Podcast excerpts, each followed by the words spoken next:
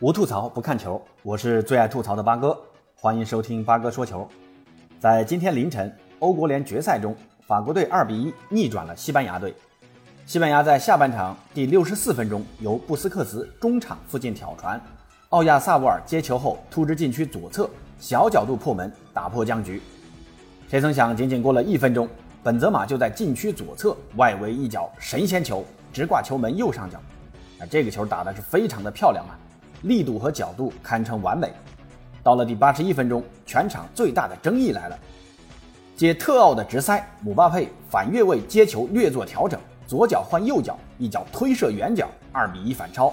就此，法国人收获欧国联的冠军，这也是欧国联的第二位冠军啊！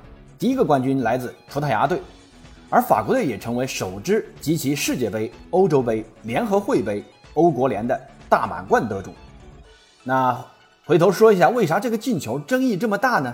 因为从慢动作回放来看啊，在特奥传球的那一瞬间，姆巴佩的半个身位确实是处于越位位置，这个在回放里面看得非常清楚啊。但面对西班牙球员的抗议，裁判为啥仍然判定这个进球不算越位呢？给出的解释是，西班牙中卫加西亚在传球后有意识且碰到了皮球，那么这个进球就不算越位。针对裁判的这个回复啊，八哥作为一个业余球迷想说，只要传球那一刻姆巴佩是处于越位位置，不管加西亚有没有碰到这个球，那姆巴佩就应该是越位的。这跟后卫有没有碰到没有关系。那就像布斯克茨在赛后说的那样，加西亚难道要看到这个传给姆巴佩的传球，啥动作也不做，任由他突过去吗？当然，也有很多人说加西亚的那个倒地拦截是碰到了皮球。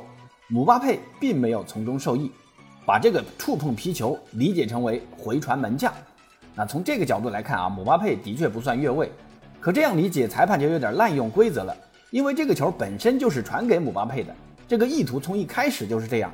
那咱打个比方，如果这个时候加西亚倒地解围失败，皮球继续往前滚，那格里兹曼在另一侧也在越位位置上，他冲过来了，拿到这个球也打进了，那这个进球八哥认为是不算越位的。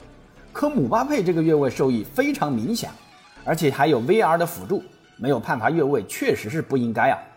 不过呢，足球比赛的精彩离不开这种偶发状况啊，只不过不凑巧发生在这场决赛而已。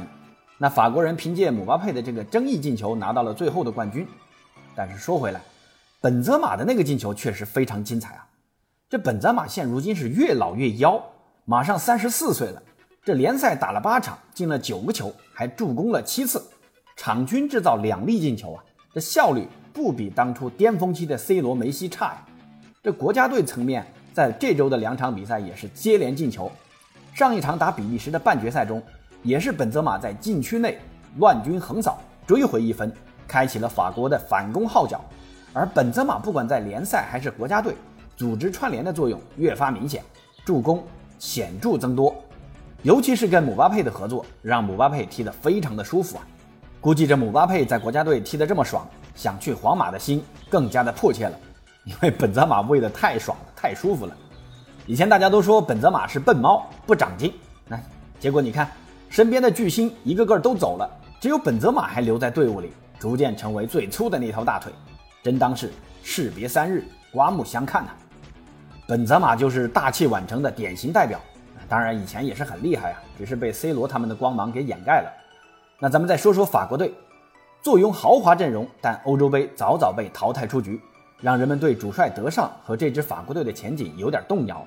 不过这次欧国联的比赛，让人们对于明年世界杯法国队的前景又充满了希望。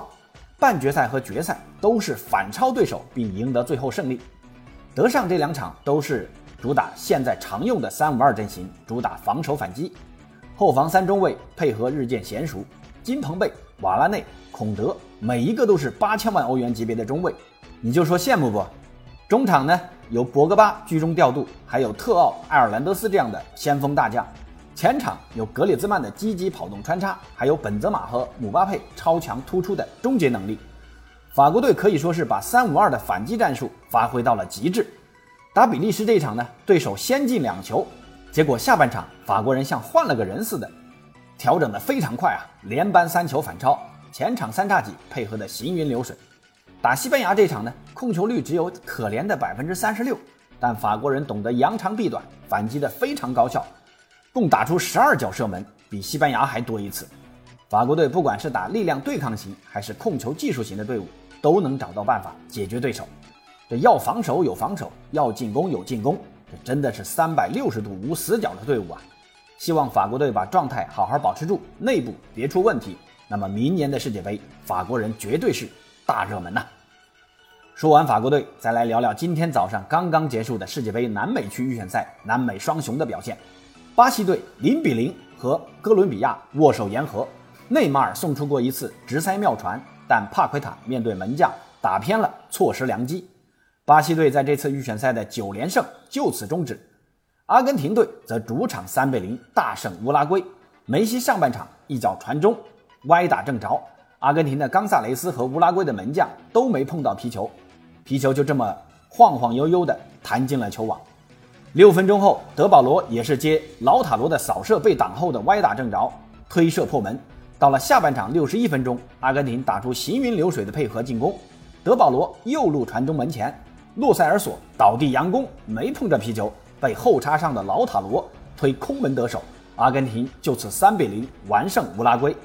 那这场梅西和苏亚雷斯这对好友再次成为对手，各为其主。梅西虽然攻入一球，但貌似状态一般，多次射门良机都没有把握住，偏出球门。